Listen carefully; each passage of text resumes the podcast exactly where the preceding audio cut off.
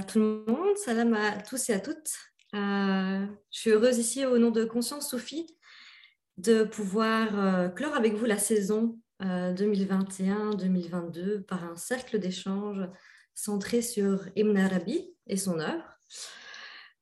Pour rappel, en septembre 2022, on avait déjà le plaisir de pouvoir consacrer notre rentrée à Ibn Arabi, ce grand maître de la spiritualité et de l'ésotérisme islamique, né en 1165 en Andalousie, à Murcia, et mort en 1240 à Damas. À ce moment-là, nous avions exposé quelques facettes de son vaste enseignement et nous avions aussi fourni, en toute humilité, euh, quelques clés afin de pouvoir pénétrer dans son œuvre extrêmement complexe et riche. Les conférences et les nombreux articles publiés euh, par Conscience Sophie du coup, euh, durant ces événements, ainsi que les conseils bibliographiques ont été largement suivis et partagés euh, par nombreux d'entre vous et n'ont pas manqué aussi de susciter vos interrogations et votre envie d'aller plus loin. C'est pour cette raison, afin de répondre à toutes vos questions qui sont peut-être restées en suspens ou d'autres qui se sont construites chemin faisant, que nous avons décidé d'ouvrir ce soir un cercle d'échange au sujet de l'hymne arabe. Et donc, nous avons l'honneur de pouvoir recevoir trois spécialistes euh, sur le sujet. Vous les, connaissez sans doute parce qu'ils ont participé sous une forme ou sous une autre à notre événement de septembre 2021, justement.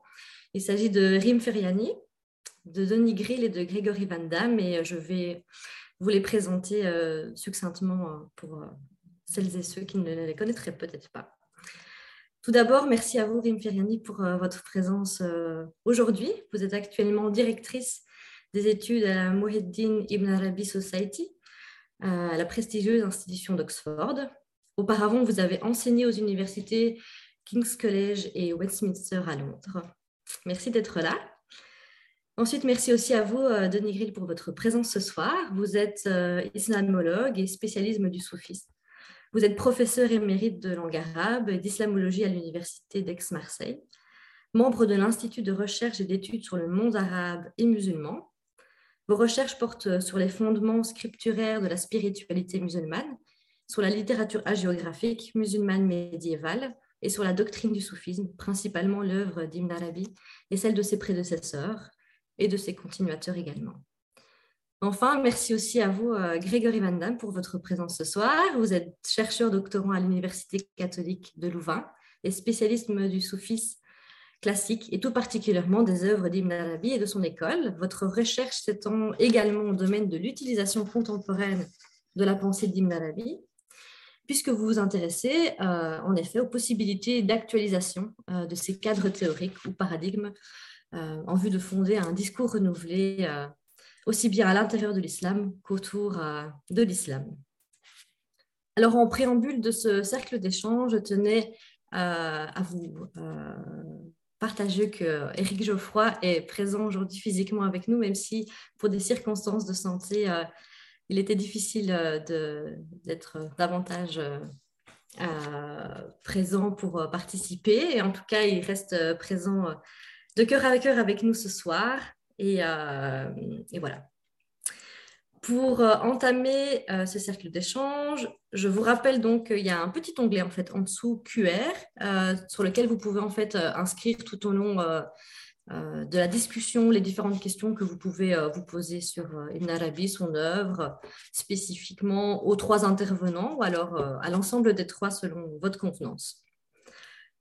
Pour démarrer, je souhaiterais poser euh, aux trois intervenants, libre à chacune et chacun de répondre euh, en premier, il n'y a pas d'ordre euh, préalable spécifiquement. poser la question de savoir pourquoi est-ce que vous êtes intéressé dans le cadre de vos recherches, de vos études, à ce grand maître spirituel. Et encore merci à tous les trois pour votre présence aujourd'hui.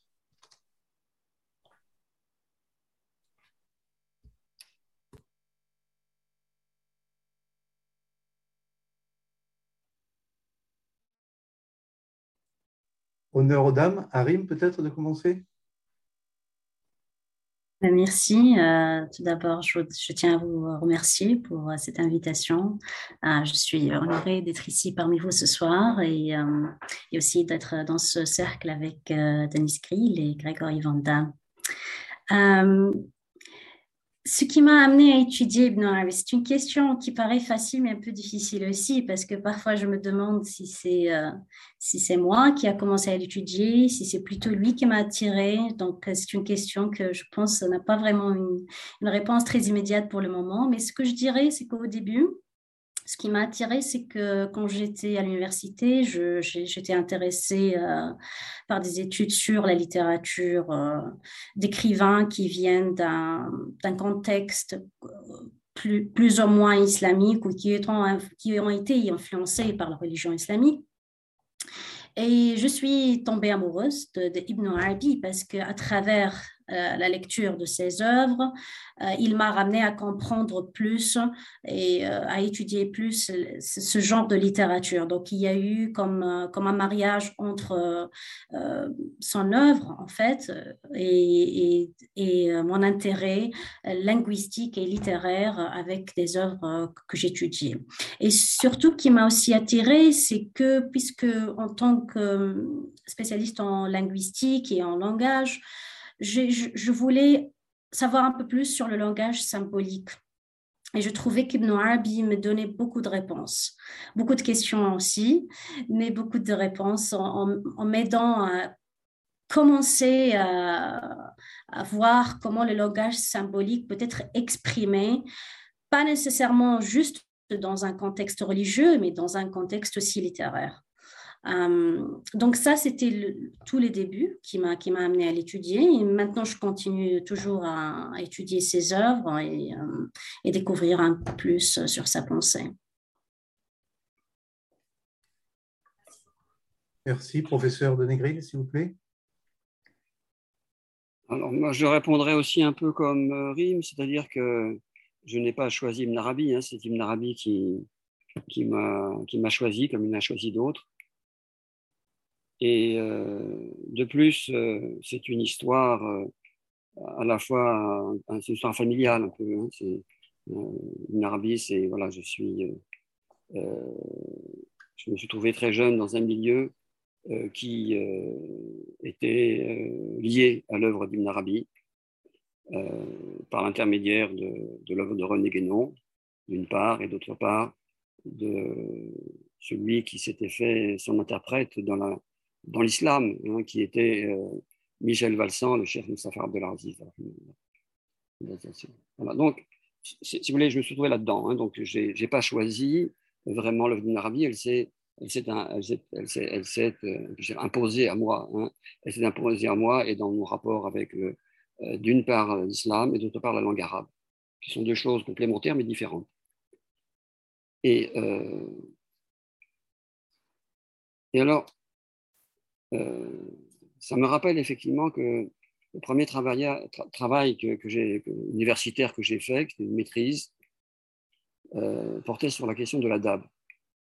Hein, et c'est la, manière dont Ibn Arabi dans les Futurat présente la DAB, dans tous, tous, ces aspects qui, qui, a structuré mon travail. Euh, et je pense que ça permet de répondre déjà un peu à la question pourquoi Ibn Arabi et euh, ensuite, pourquoi Ibn Arabi aussi aujourd'hui? Voilà, c'est un maître qui, qui, nous, nous forme. C'est un mot adib. C'est un adib lui-même. C'est un grand représentant de l'adab, si on le prend au sens de littérature, certes, mais en même temps, euh, cette, euh, cet aspect de, l'adab, parce que c'est un des grands maîtres évidemment dans la littérature arabe, c'est, aussi pour ça que j'ai été aussi attiré par Ibn Arabi, par l'amour de la langue arabe qui s'est développé à partir de l'islam, je dirais. Et euh, c'est euh, ce caractère formateur de son œuvre. C'est-à-dire que quand on, est quand on le lit, il est présent. Il est présent et il nous forme. Il nous réforme aussi, si, nous sommes réceptifs. Et, euh, voilà, et il nous met sur une, il, nous met en présence non pas seulement de, de, de lui-même, hein, mais de ce, dont il représente euh, la présence, c'est-à-dire euh, le Coran et la, la Sunna. Et euh, ça a été vraiment, Mardi, c'est la clé hein, de compréhension du Coran et de la Sunna. Hein, et voilà, donc ça nous ouvre les portes de, toute la compréhension de l'islam dans à la fois sa, profondeur, on peut dire, intérieure et métaphysique, et en même temps sa profondeur historique. Il y a un avant et un après Ibn Arabi. Mais Ibn Arabi intègre l'avant. Il intègre avant et il ouvre des portes pour, pour après. Et donc, voilà, donc c'est ce que je, je, dirais, si vous voulez, pour commencer. Très bien, merci beaucoup. Euh, Grégory Vandamme Oui, bonsoir euh, tout le monde, salam alaikum. Très heureux d'être euh, ici avec vous à nouveau. ben, je ne vais pas être très original, évidemment, parce que moi aussi, ce n'est pas vraiment le fruit de ma volonté d'étudier Ibn Arabi. je me rappelle très très bien du, du premier moment où j'étais confronté à, son œuvre en français. À l'époque, c'était dans un train au Maroc, entre, entre Oujda et Fès, et c'était le petit volume, euh, euh, l'édition de poche là, de, de l'anthologie de texte dirigée par, euh, par Feu Sidi Chodkiewicz, des Illuminations de la Mecque, et j'ai rien compris. J'ai rien compris. J'ai ouvert ce livre, c'était fascinant. Il y avait tellement d'informations, tellement d'inspiration, mais j'avais l'impression vraiment de nager dans l'océan sans rivage, mais directement au milieu, quoi, de, de ne rien comprendre euh, de ce qu'il en retournait. Alors, de mon côté, euh, bon, le, le euh, a, assez tôt été un cheminement personnel plutôt que, qu'intellectuel au, niveau, voilà, au niveau de l'éthique, de la pratique, etc., avec un intérêt intellectuel, mais très lié à cette, à cette pratique. Et puis, quand j'ai, repris des études universitaires un peu sur le tard, pas du tout euh, dans l'optique d'étudier le tasawwuf. En fait, j'ai fait d'abord d'histoire médiévale, euh, histoire de, histoire de l'Occident médiéval, etc., de la philosophie, et puis euh, un, master en, sciences des religions ici, où c'est dessiné, en fait, pour être tout à fait honnête, hein, ça, en fera rire plus d'un. En fait, j'ai pris dans ce master en sciences des religions l'option islamologie par facilité, parce que je faisais d'autres choses sur le côté. Je me dis, ça, ce sera des cours que je pourrais valider facilement, parce que je connais déjà, ça fait des années que je lis là-dessus, ce sera facile. Et puis, je suis tombé sur quelqu'un euh, là-bas à l'Université de Louvain, qui est le professeur Cécile Bonmariage, quelqu'un d'assez, spécial euh, euh, intellectuellement. Et, et donc, avec la perspective que peut-être il y aurait moyen de faire de ce master en fait une spécialisation dans le tasawwuf. Et, lors de mon entretien avec elle, elle m'a dit directement, elle m'a dit qu'est-ce que vous lisez dans le tasawwuf Moi, je lui expliquais un peu des trucs d'Ibn Rajiba ou d'Abdel Qadir Jilani. Elle m'a dit oh non, mais tout ça c'est vraiment, c'est vraiment ennuyant si vous travaillez avec moi, il faut lire quelque chose de plus, de plus intellectuel, intellectuel, quelque chose comme Ibn Arabi. je lui ai dit, écoutez, j'ai déjà essayé, je ne comprends rien Ibn Arabi. Il m'a dit, c'est pas grave, vous allez, vous allez, vous allez le comprendre, on va, y travailler. Euh, et puis, elle a eu cet argument qui, en fait, avec le temps, s'est avéré très juste. Elle m'a dit, de toute façon, si vous voulez comprendre des textes soufis, euh, si vous frottez Ibn Arabi, vous comprendrez tous les autres textes soufis que, vous voulez. Et je, trouve que c'est assez juste parce que l'exercice formateur, comme le disait le professeur euh, Grill, euh, lorsqu'on se fait euh, polir petit à petit par la difficulté et, la beauté d'Ibn Arabi, eh ben on, comprend mieux les subtilités d'autres textes, d'autres textes soufis. Et donc voilà, en fait, bon, pour faire très court, je me suis retrouvé en fait à, la fois à, travailler pour ma, mon, euh, mémoire de master euh, sur la pensée d'Ibn Arabi, mais aussi euh, pour mes études d'arabe, parce que j'avais un arabe très, très basique. Et donc, en fait, j'ai dû apprendre mon arabe dans les Foussous el-Hikam avec le professeur Bon Mariage. Et donc, ça a été deux ans très, très, très ardus, mais qui ont été vraiment magnifiques et qui m'ont ouvert énormément de, euh, énormément de, portes euh, sur, la, sur toute la tradition. Euh, et ça, je pense que c'est un témoignage aussi, hein, pas très original, que tout le monde dit, c'est qu'en fait, Ibn Arabi nous oblige non seulement à, connaître le tasawwuf qui le précède, mais, aussi à, explorer toute la tradition religieuse et, pas que. Et évidemment le texte coranique, évidemment la sunna. Donc, en fait, on, est obligé de, s'ouvrir, je pense, lorsqu'on lorsqu'on lit Ibn Arabi, de s'ouvrir à, tout le reste. Et c'est ça sans doute euh, qui, est, extrêmement, extrêmement formateur. Et, euh, voilà, donc là, ça fait quelques années maintenant que, que je continue. Euh, et, mais j'ai toujours cette impression de...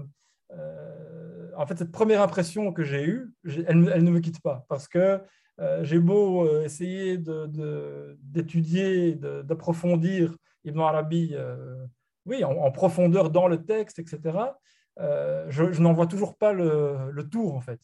Et j'ai l'impression parfois de faire du carottage. Vous voyez, dans, l'œuvre d'Ibn Arabi, on va dans, un, dans, une notion, dans un concept, mais en fait, quelles, sont les, limites du continent Je n'en sais absolument rien.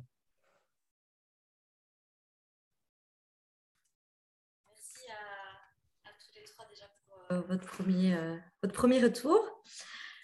Euh, il y a une première question qui est apparue, qui est de savoir, selon Ibn Arabi, quel est le rapport entre la création de la dame primordiale et l'insan el-kamil. Est-ce que l'un d'entre vous, l'une ou l'un d'entre vous, souhaiterait répondre à cette première question?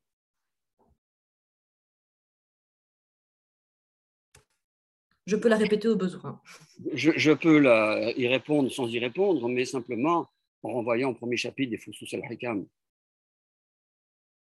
Alors, c'est un peu facile de répondre, évidemment, de renvoyer à une lecture, mais je veux dire, le premier chapitre des Fousous al-Hikam consacré à Adam et la réponse même à, cette question. Après, ce n'est pas le seul passage d'Arabi qui peut y répondre, hein, mais c'est voilà, c'est Adam, Adam représente effectivement en, tant que l'homme primordial, euh, voilà, le, modèle de Nissan et Camille, mais si après, la perfection, effectivement, peut prendre des dimensions encore plus larges, évidemment, avec la, euh, personne du prophète. Voilà, c'était juste pour un premier. Je laisse mes, mes amis continuer. Rim ou Grégory, vous voulez intervenir? Moi, je veux, bien dire un petit mot, mais qui sera, qui sera aussi un peu une réponse facile, mais c'est que, euh, en fait, dans, la pensée d'Ibn Arabi, tout a rapport avec l'insan el-kamil. Euh, donc, tout est une question de, euh, de relation, hein, j'ai presque envie de dire même de relation à l'intérieur de l'insan el-kamil.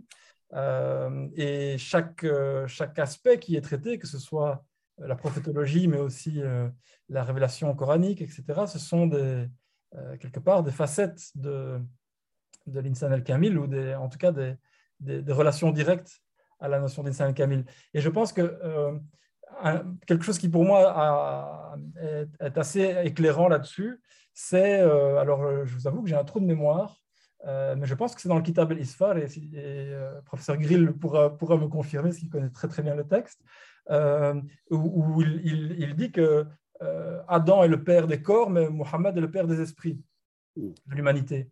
Euh, et, donc voilà, je pense que là déjà, on, saisit la, complexité du, euh, rapport à la, perfection humaine qui est déjà euh, multifacette hein, quelque part, et que j'ai l'impression que l'Adam dont parle Ibn Arabi par exemple dans le, premier face des Foussous ne doit pas être forcément conçu comme un espèce d'archétype total, mais plutôt euh, comme, un, euh, comme une porte d'entrée vers la réalité de, de l'insan el-kamil.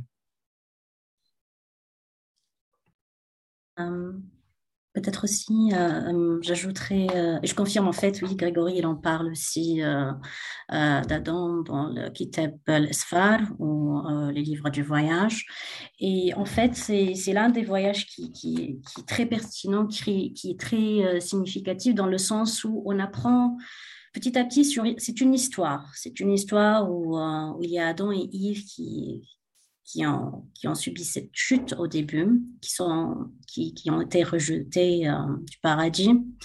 Et, euh, je pense, si on parle d'un Salim Kamel, si on, parle de cette idée de, de se compléter, on ne peut pas parler d'Adam sans parler d'Ève, en fait. Donc déjà, euh, cette idée de, se compléter, il y a cette, idée entre le masculin et le féminin qui font partie de l'insan, parce que l'insan, c'est l'être humain. Et donc, euh, il ne faut pas oublier qu'il y en a ces deux-là qui, euh, qui font partie de cette, de cette humanité. Et ce qui m'attire aussi dans, dans, cette petite histoire, dans ce voyage de création, c'est que on apprend plusieurs leçons, mais en même temps, on apprend aussi que à travers cette chute, il a fallu que Ève et Adam euh, soient c'est-à-dire qu'ils s'aperçoivent qu'il y a des difficultés avant tout, avant de pouvoir remonter en haut. Et, remonter en haut dans le sens où c'est le symbolique de la quête spirituelle. Donc, euh, il n'y a pas une quête spirituelle et, euh, et, un voyage en haut sans ce passage avec et à travers des difficultés, à travers des essais divins que le Dieu, dans un sens ou dans un autre, nous permet de nous comprendre nous-mêmes, de, de, s'améliorer en fait, et d'essayer de, euh, d'atteindre euh, ce qu'on appelle euh, cette station de, de, de cette perfection. Je rajouterais quelque chose aussi. D'abord, effectivement, euh, vous avez évoqué le Kitab l'histoire, où, il est question de, cette chute d'Adam, mais ce qui est important, évidemment, dans ce texte, c'est qu'une Arabie nous dit que la chute d'Adam est l'équivalent du mirage du prophète. Voilà, ce qui correspond un peu à ce que vous dites hein, sur la dimension de chute, hein, descente et ensuite élévation. Je rajouterais simplement quelque chose c'est par rapport au mot insan. Comme vous savez, insan, ça veut dire aussi la pupille de l'œil. Et pour Ibn Arabi, il est l'homme, l'homme évidemment, l'insan el-kamil, l'homme parfait, universel, est celui par lequel Dieu voit le monde. Et donc, en ce sens, hein, l'homme, effectivement, est le miroir. L'insan el-kamil, c'est le miroir de Dieu. Et Dieu se mire, c'est-à-dire dans le monde à travers l'homme. Et euh, voilà, donc c'est un autre aspect évidemment euh, de la notion d'insan et kamil, euh, qui est celui effectivement par lequel Dieu peut être perçu et en même temps par lequel Dieu peut percevoir le monde. Donc il est vraiment entre Dieu et le monde. Très bien, merci beaucoup. Alors juste dans la continuité de, cette, de ce développement, euh, une question euh, nous est posée donc, qui commence par une citation. Les chants d'amour résultent d'un amour ardent de Dieu qui, s'il apparaît contradictoire, est bien parce que Dieu aima d'abord sa créature, ce qui permit à l'humain d'aimer. Et c'est cette relation d'amour entre l'amant et l'aimé que révèle l'amour qu'a Dieu pour sa créature. Pourriez-vous commenter et développer l'affirmation exprimée ci-dessus et même si possible, donner une ou plusieurs citations d'Ibn Arabi qui pourraient en être la source? Car cette question m'intéresse pour poursuivre le dialogue précisément sur ce point. Voilà la question telle qu'elle est posée. Je ne sais pas si euh, l'un ou l'une d'entre vous veut y répondre, euh, commencer à y répondre.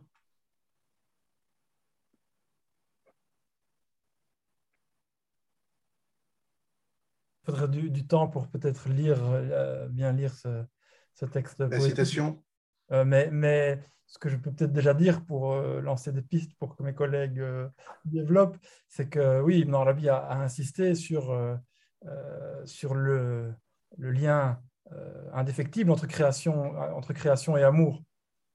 et le, le, fait que c'est par amour pour les, toutes choses potentiellement créables, entre guillemets, que, que, Dieu leur donne la création.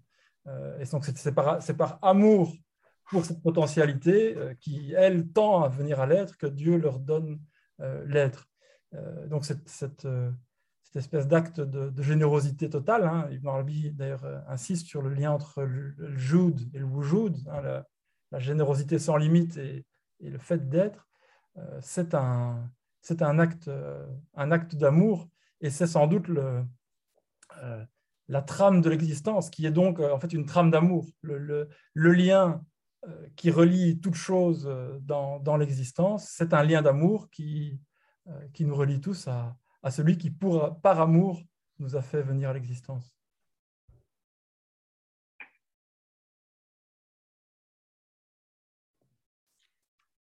Euh, j'en dirais euh, si un, peu plus sur euh, ce sujet. j'aime bien, bien la citation parce qu'il y, y a le mot chant. Donc pour moi directement, ça m'a, ça m'a touché avec l'image des oiseaux. Et euh, qui, bien sûr, euh, pour moi, c'est le symbole entre la connexion, la relation entre Dieu et son Créateur, c'est d'écouter notamment ce qu'on appelle ces chants qui, ont, qui sont cachés quand par exemple le chercheur spirituel, il, entend les chuchotements d'amour en fait euh, quand il est dans sa quête. Et, l'amour vient dans plusieurs formes. Il, peut, peut être dit, mais il peut être chanté en plus. Et euh, cette image-là euh, aussi de chant et de chuchotement, d'écoute, euh, non seulement me rappelle l'image de, cette importance de la relation entre le créateur qui aime sa création, et c'est pour cela qu'on a été créé, et c'est grâce à cet amour-là mais aussi ça me rappelle euh, d'une des images que j'ai lues euh, dans, son œuvre de Futuhat al-Makkiya, euh, les illuminations de Mecque, où par exemple Ibn Arabi parle d'une des choses qui, qui fait quand on prie, on doit trouver la face, ce qu'on appelle qibla, pour prier. Et, quand il parle de ça, moi j'ai trouvé beaucoup d'amour dans cette expression parce que quand tu pries et tu trouves la Qibla pour faire ta prière devant Dieu, c'est comme si c'était une notion qui, a une connexion entre le mot Qibla et le mot Qabbala en, arabe, qui veut dire aussi euh, donner un bisou. Donc c'est comme s'il y a une intimité, même quand tu fais une prière c'est pas seulement une prière physique ou intérieure, mais c'est aussi une intimité, une quête d'intimité pour trouver son amoureux en fait et euh, rester juste avec lui dans ce moment-là. Donc je voulais citer cet exemple-là et, cette connotation du langage arabe aussi euh, dans, le mot euh, dans le mot Merci, professeur Denegril. Vous avez tout à l'heure évoqué le fait que le terme insan a euh, également le sens de pupille et que donc c'est l'œil, l'insan kamil, peut être perçu comme étant l'œil par lequel Allah, Dieu, regarde le monde. Mais la réciproque est sans doute aussi vraie, ce qui permet peut-être de concilier effectivement que si l'initiative est bien entendu divine, la réponse est à l'image de l'initiative, puisque par l'Insal al-Kamil, le monde peut à son tour regarder Dieu. Oui, alors c'est. Euh, mais c'est effectivement peut-être lié à la question de l'amour, c'est-à-dire que, euh, pour tout ce qui concerne l'amour, évidemment, si c'est le point de départ euh, du chapitre sur l'amour dans les Futuhat al-Makiyya, il faut rappeler, ça a été dit implicitement par, euh, déjà, mais en fait, quand même, il faut rappeler ce, ce, ce, hadith euh, mais qui est en fait plutôt une tradition qui vient des, gens du livre. Hein, L'origine n'est pas vraiment très, très, très claire, mais qui est fondamentale pour une Arabie et puis tous ceux qui l'ont repris ensuite. Hein, quand Dieu dit J'étais un trésor caché. J'ai euh, et, j'ai aimé être connu. J'ai aimé être connu, donc j'ai créé les créatures et par moi, ils m'ont connu. Donc c'est euh, effectivement une. Euh, j'ai aimé être connu. Hein, L'amour, effectivement, euh, c'est désirer connaître, en fait. Hein. Si j'aime quelqu'un, hein, c'est-à-dire que, évidemment, je veux le connaître encore mieux que ce que je ne le connais. et, ces, chants d'amour qui ont été évoqués, effectivement, c'est des chants qui expriment hein, le, désir de connaissance, finalement, hein, de, retrouver euh, euh, l'amant voilà, qui, s'était Alors, c'est toute la thématique de la poésie arabe, évidemment, que Ibn Arabi reprend dans Tarjuman et la Shwar, hein, dans, d'autres, ou des poèmes en, prose rimée aussi. Hein. c'est la nostalgie d'amour, le shaour, l'ishtiyaq, etc. et euh, finalement le, ce, que l'homme euh, finit par retrouver, euh, c'est lui-même en fait. C'est lui-même parce que effectivement Dieu dans sa réalité absolue hein, est inconnaissable, hein, mais hein, il est connaissable, on peut dire dans la mesure où il se révèle à nous. et il se révèle à nous effectivement, de différentes manières, à l'intérieur de nous-mêmes, mais aussi dans le monde. Hein, et, et, donc, a ce rapport avec la poésie, je pense, qui est important parce que la poésie, évidemment, la tradition arabe, c'est avant tout une poésie d'amour, principalement.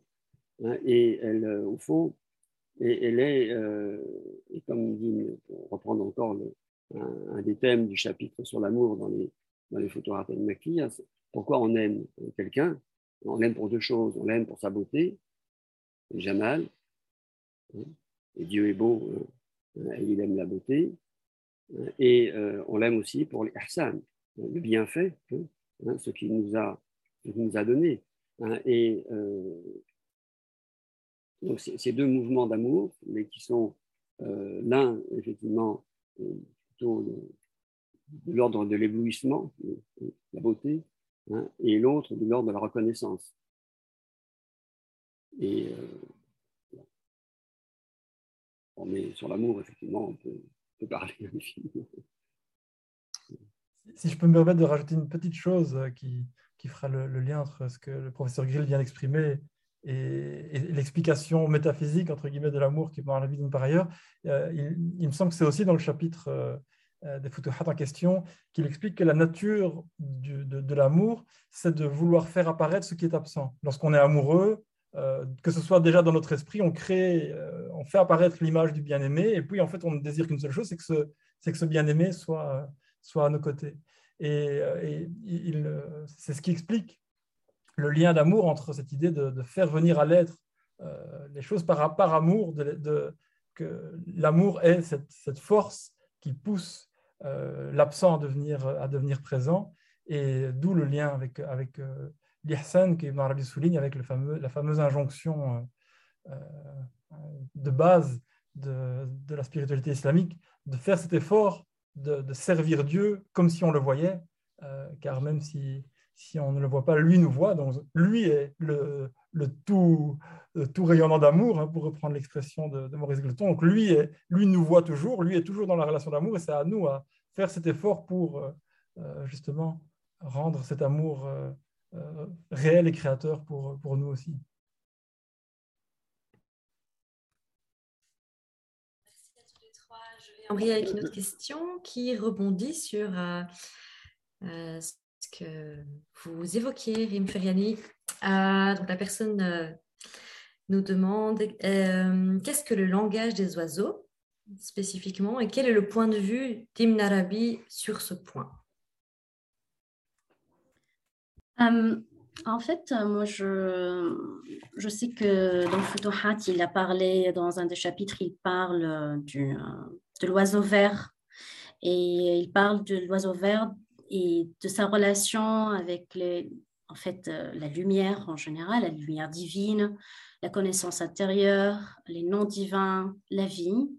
Et bien sûr, euh, cette connotation est très symbolique dans ce contexte-là. Mais il y a aussi la relation entre euh, cette référence à l'oiseau vert avec l'imagination et avec l'imagination divine, qui est, Grégory a, parlé de la force. Et je, dirais que quand, il parle ici, dans ce contexte, entre la référence avec euh, l'oiseau vert, l'imagination, il y a aussi cette force divine qui fait que euh, non seulement on existe, mais qu'on est aimé, mais qui a une force de révéler encore plus de choses qui n'ont pas été révélées et qui ne se répète pas. C'est comme, c'est comme euh, le chant d'un oiseau. On l'écoute une fois, mais si on l'écoute une deuxième fois, c'est pas une répétition, c'est, un autre chant. Donc il y a beaucoup d'imagination dans, ce, dans cette petite, petite créature en fait. Et, quand je parlais de ça aussi, je sais que parce que j'ai été influencée par, le, par l'œuvre de Attar, euh, où il parle aussi d'une quête de 30 oiseaux et en quête vers, vers le divin. Et quand je lis Ibn Arabi, ça aussi m'a influencé. C'est pour ça que, que j'ai, parlé un peu de, des oiseaux et du langage symbolique. Voilà.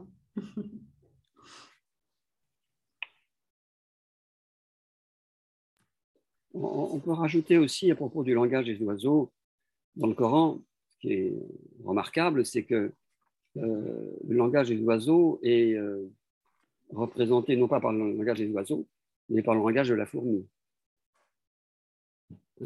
C'est quand Salomon entend la, fourmi parler, hein, qui remercie Dieu pour hein, on nous, avons, nous a appris le langage des oiseaux. Donc, les oiseaux, effectivement, ils représentent cette, euh, ce champ aussi, dans le Coran aussi, de glorification hein, de Dieu, du monde, hein, le monde qui glorifie Dieu, mais il désigne de manière plus générale le, langage des oiseaux, au fond, la, capacité d'entendre tous les êtres du monde. Hein, et, là, c'est quelque chose qui est vraiment en rapport avec euh, euh, je dirais la sainteté en général. La sainteté, les, saints sont ceux qui sont effectivement en contact avec l'ensemble de la nature, qui sont capables de l'entendre, de lui parler, hein, parce qu'ils ont dépassé effectivement les limites, euh, les limites euh, mentales, hein, qui, nous, qui nous ferment, qui nous empêchent d'avoir accès hein, au langage du monde. Et alors Ibn Arabi, il en donne des exemples, évidemment, à propos de lui-même. À propos du langage des choses, pas seulement même des oiseaux ou des animaux, mais surtout à propos du langage des animaux. Hein, dans le Ruh al-Quds, hein, dans cette, dire cette il y a une partie d'autobiographie spirituelle dans le Ruh al-Quds, hein, et, euh, là, il nous parle de sa relation avec les animaux.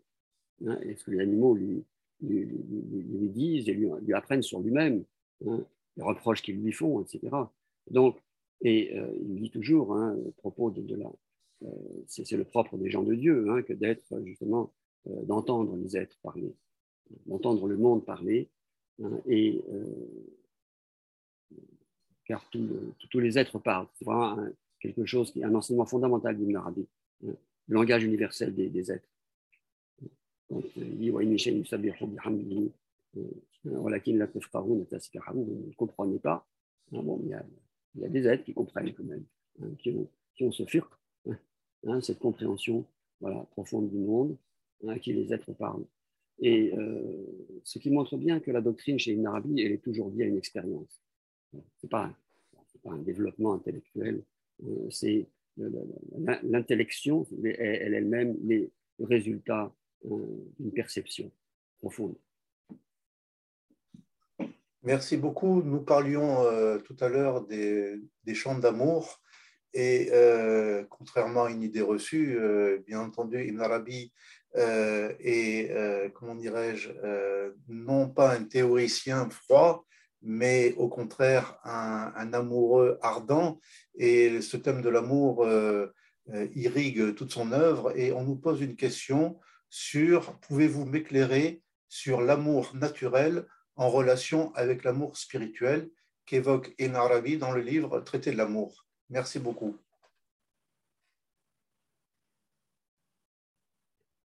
Je, veux commencer? je, veux bien juste dire un mot un petit peu comme ce que le, professeur Grill a fait tout à l'heure, c'est-à-dire que la réponse à cela, il me semble, se trouve dans le face de Mohammed, dans le Donc on est, parti du premier face et on va en boucle avec le, dernier face. Euh, mais, mais c'est vrai qu'il évoque dans le face de Mohammed l'idée que euh, l'accomplissement hein, de la manifestation euh, de, cet amour créateur euh, peut se contempler pour, pour l'être humain ben, dans, dans l'amour entre l'homme et la femme, évidemment. Euh, et tout, tout, dépend non pas de, tout dépend non pas de, la, de la chose en elle-même, mais de notre, de notre rapport à cette chose. Il insiste sur le fait que le, la, façon aussi dans, dans, les futuhat à propos de, du qutb et de, la, du rapport justement à, la sexualité du qutb, c'est le, regard, c'est la façon de, contempler les choses euh, euh, qui, qui, change tout. Parce que tout, euh, la, réalité est une, la réalité est telle qu'elle est, mais comme le disait le professeur Grill, pour certains, la réalité parle et chaque, chaque être, chaque, chaque élément, on pourrait dire, de la réalité parle selon un langage propre, exprime un, un, aspect de, la manifestation divine, mais donc dans l'amour naturel, hein, euh, par exemple entre l'homme et la femme, euh, peut, se, peut se retrouver euh, cet amour purement divin, mais tout dépend de notre rapport à, cet amour. Il ne s'agit pas d'un, évidemment d'un amour charnel. et Ibn Arabi, notamment dans, dans la dans la symbolique de, des ablutions, hein, revient là-dessus sur le pourquoi est-ce qu'on doit faire le rosle après, après un acte de connaissance, comme on dit, entre, entre l'homme et la femme. Et, mais donc, le, le, lien, il est, il, est, tout à fait là, parce que l'acte d'amour humain, qui est lui-même créateur, hein, puisqu'il il vient faire, il vient exprimer les potentialités entre, dans les êtres humains et faire advenir un nouvel être à partir de cette potentialité, donc des potentialités qui sont cachées en l'homme et en la femme et qui font advenir un nouvel être, de nouveau, l'amour qui fait venir ce qui est caché et qui est, qui est l'énergie créatrice, mais tout dépend de, de, de, notre, de notre façon de, de le concevoir.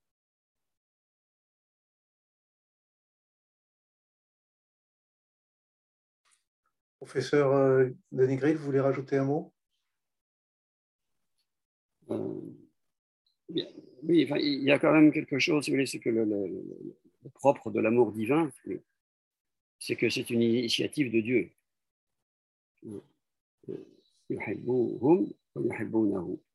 Donc il y a une, antériorité hein, de l'amour de Dieu par rapport à l'homme, donc, est l'objet de l'amour, en fait, divin. Et c'est une fois qu'il est investi par cet amour, qu'il a pris conscience hein, de cet amour, euh, qu'effectivement il peut euh, s'orienter euh, vers l'amour divin. Peut-être la,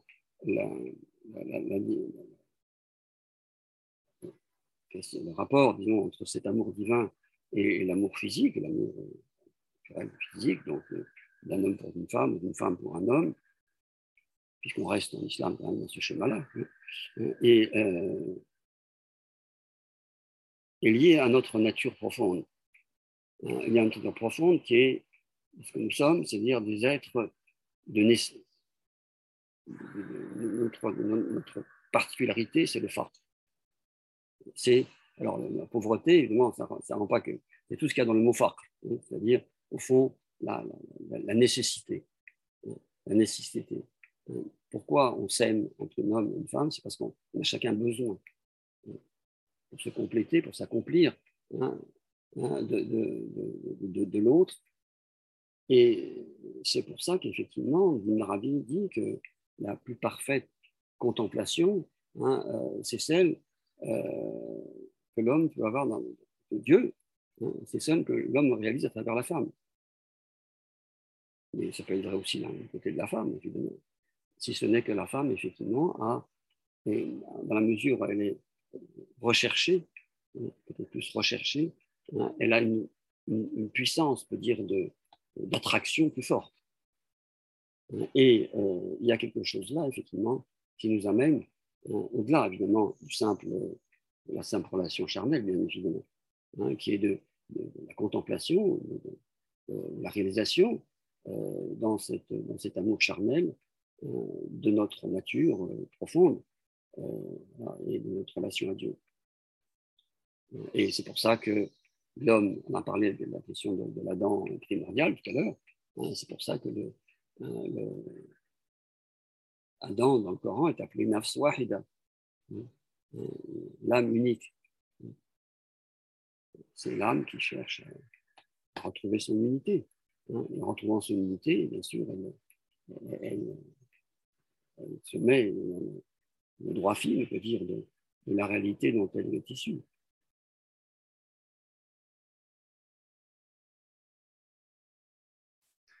Oui, vous voulez ajouter quelque chose? Euh, Oui, bien sûr. Euh, donc, euh, comme Denis et Grégory ont dit, le, lien, il est là entre ces deux langages de deux amours, en fait. Mais mais qui sommes-nous à la, fin? Nous sommes, on, nous a dit que dans le Futuhat, nous sommes tous un miroir. Et donc, si nous sommes un miroir, donc nous sommes un reflet. Et si on parle d'un amour physique, forcément, donc on parle aussi d'un reflet euh, de l'amour divin d'une part ou d'une autre.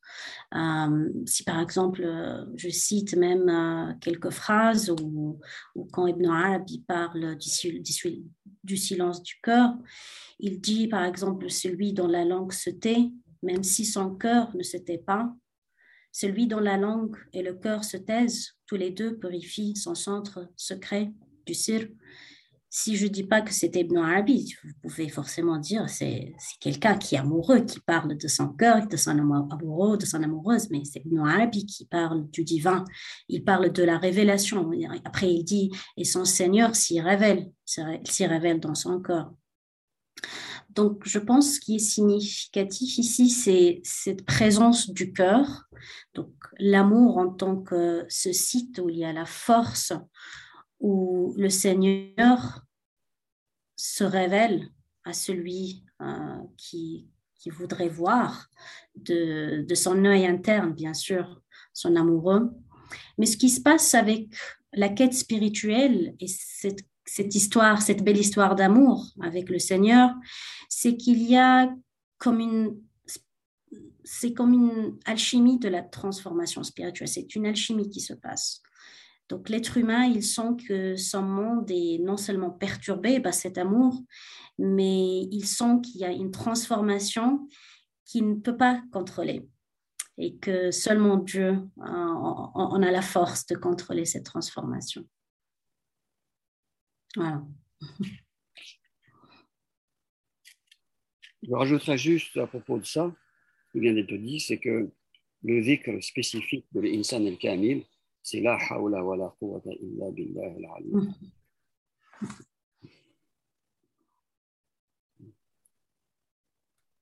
Merci beaucoup à vous. J'ai euh, une question en, en, plusieurs couches à vous partager. Euh, donc, il y a un, beau témoignage que je vais euh, vous partager maintenant euh, par rapport à la manière de pouvoir pénétrer justement dans, la complexité des œuvres euh, d'Ibn Arabi. Et donc, la, personne explique qu'elle a commencé à lire plusieurs de ses œuvres, mais qu'elle a néanmoins dû s'arrêter suite à un sentiment de ne pas avoir la permission de naviguer davantage dans, dans l'œuvre de ce maître comme s'il lui était intimé soit de plonger entièrement et totalement dans son œuvre, soit de rester au seuil de la porte. Et donc, euh, en attendant, elle, se demande euh, si elle doit plutôt euh, se, contenter ou en tout cas rester avec la, beauté du Coran. Et donc, elle demande un peu des conseils de savoir que faire. La question est, spécifiquement ici adressée au, professeur Grill, mais je permets également d'ajouter d'autres éléments par rapport à la question justement de, de l'entrée dans les œuvres d'Ibn Arabi plus, largement, une question qui était plus aussi liée à la question de la maîtrise de la langue arabe. Est-ce que c'est nécessaire de maîtriser la langue arabe pour pouvoir euh, justement comprendre euh, et, lire les, différents textes et les poèmes, notamment par rapport à la, à la portée symbolique du langage qui peut être euh, inscrit dans les textes en question? Et également une autre démarche de pouvoir aussi savoir euh, comment pénétrer dans les œuvres d'Ibn Arabi, sachant que certains textes ou poèmes qui lui sont attribués euh, sont parfois difficiles de, vérifier leur authenticité. Donc, comment faire Donc, ici, c'est un peu une, triple question pour savoir comment plonger dans ces œuvres. D'abord, une, question plus intime et personnelle. Ensuite, la question de la langue arabe. Et puis, euh, enfin, l'authenticité des textes. Voilà. merci à vous.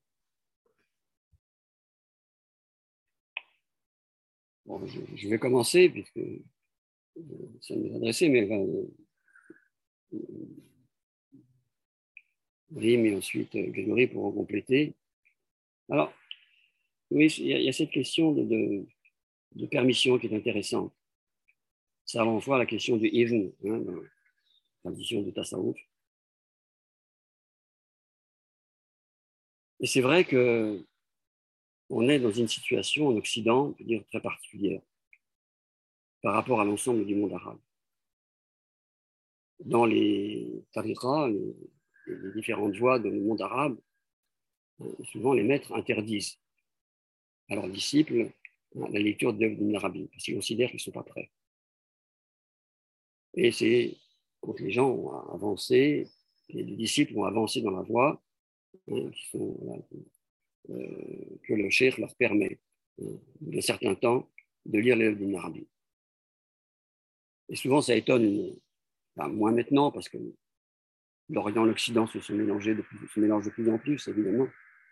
Mais c'est vrai que très souvent, ça, ça étonnait euh, les gens de Tassaouf hein, d'apprendre que les Occidentaux certains occidentaux rentrent en islam en lisant l'Ibn Arabi. Pour eux, c'était tout à fait extraordinaire. Parce que pour eux, c'était incompréhensible. Et, et, et, en même temps, bah, c'est une réalité. L'Occident a été touché par l'œuvre d'Ibn Arabi. C'est une réalité. Et sans permission apparente, euh, évidente euh, de tel ou tel maître, euh, si ce n'est le, maître lui-même. Et je crois que on peut avoir effectivement ces sentiments. est-ce que, voilà, est-ce que je suis fait pour dire ça Est-ce que je suis fait pour dire ça? Et parce qu'effectivement, on se sent dépassé. Vous savez, j'ai commencé à lire un peu arabique quand j'avais euh, jeune encore. Enfin, je me sens toujours dépassé. Je veux dire, on, est toujours dépassé. Gros guerrier l'a dit tout à l'heure, hein, hein, et euh, c'est inévitable. Euh, je crois que pour nous, au fond, en Occident, la, permission de, lire l'œuvre d'Ibn Arabi, hein, elle est au fond liée à un désir,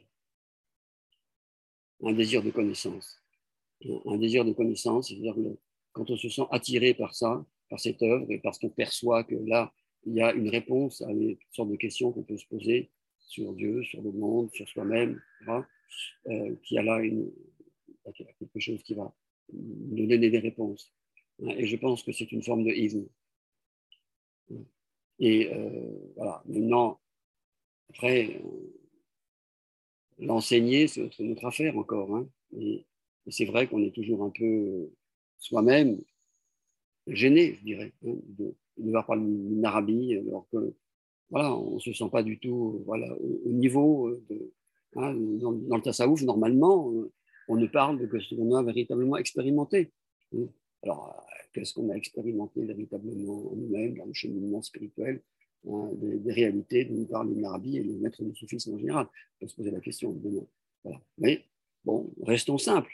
Hein, et après tout, s'il y a un bénéfice pour nous-mêmes, je pense que nous, tous qui sommes là, aussi bien nous qui parlons que ceux qui nous écoutent, hein, je pense qu'on a tous été touchés par quelque chose. Hein, voilà, on a tous été partis. Et donc, on est dans cette, euh, dans cette réceptivité. Voilà. Et euh, alors, pour ce qui est. Euh, alors, pour la question du Coran, justement, pourquoi ne pas se. Bah, la, la, réponse est simple.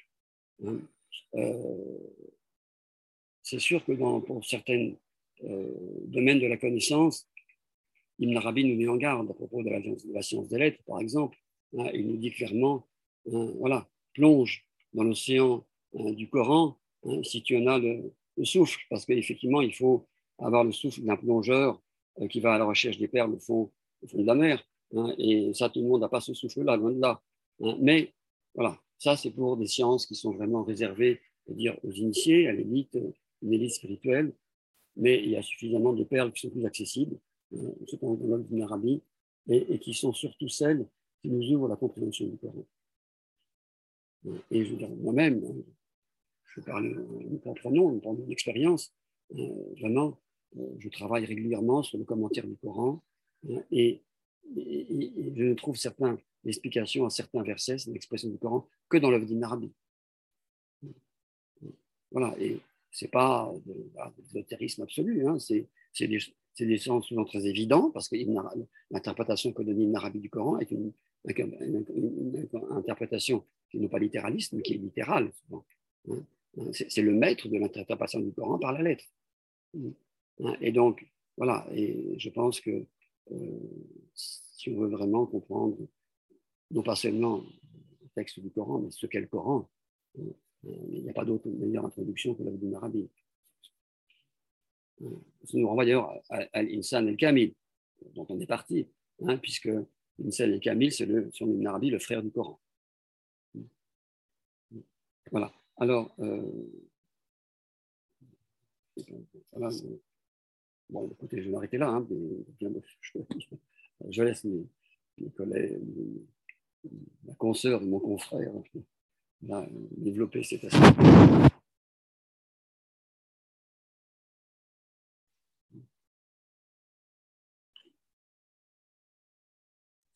Qui se lance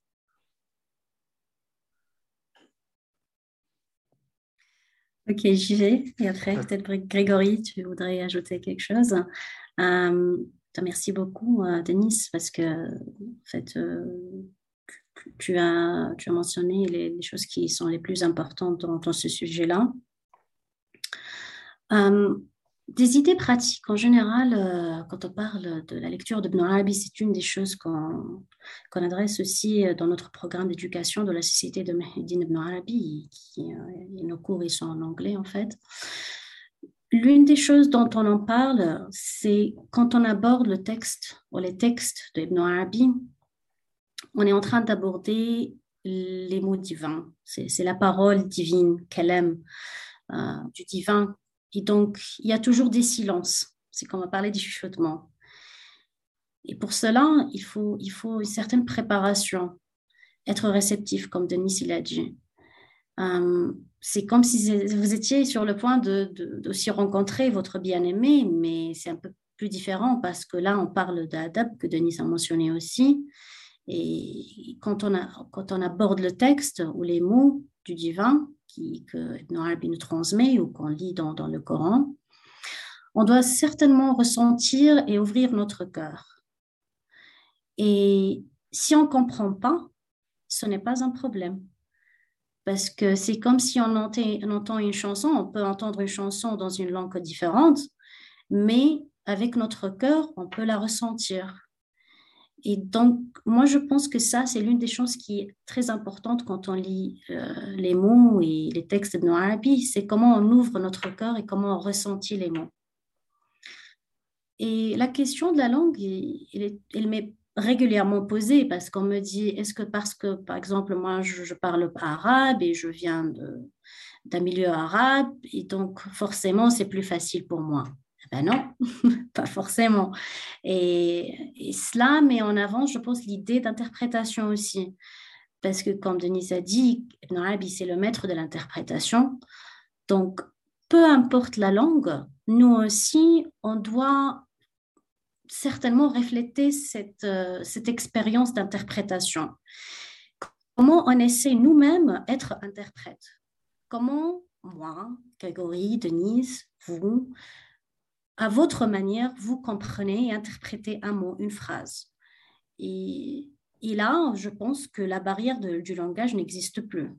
Parce que tu peux parler français, arabe, anglais, espagnol, et tu peux interpréter et tu peux essayer. Et encore une fois, quand tu ouvres ton cœur, tu vas, ressentir les messages que tu peux entendre.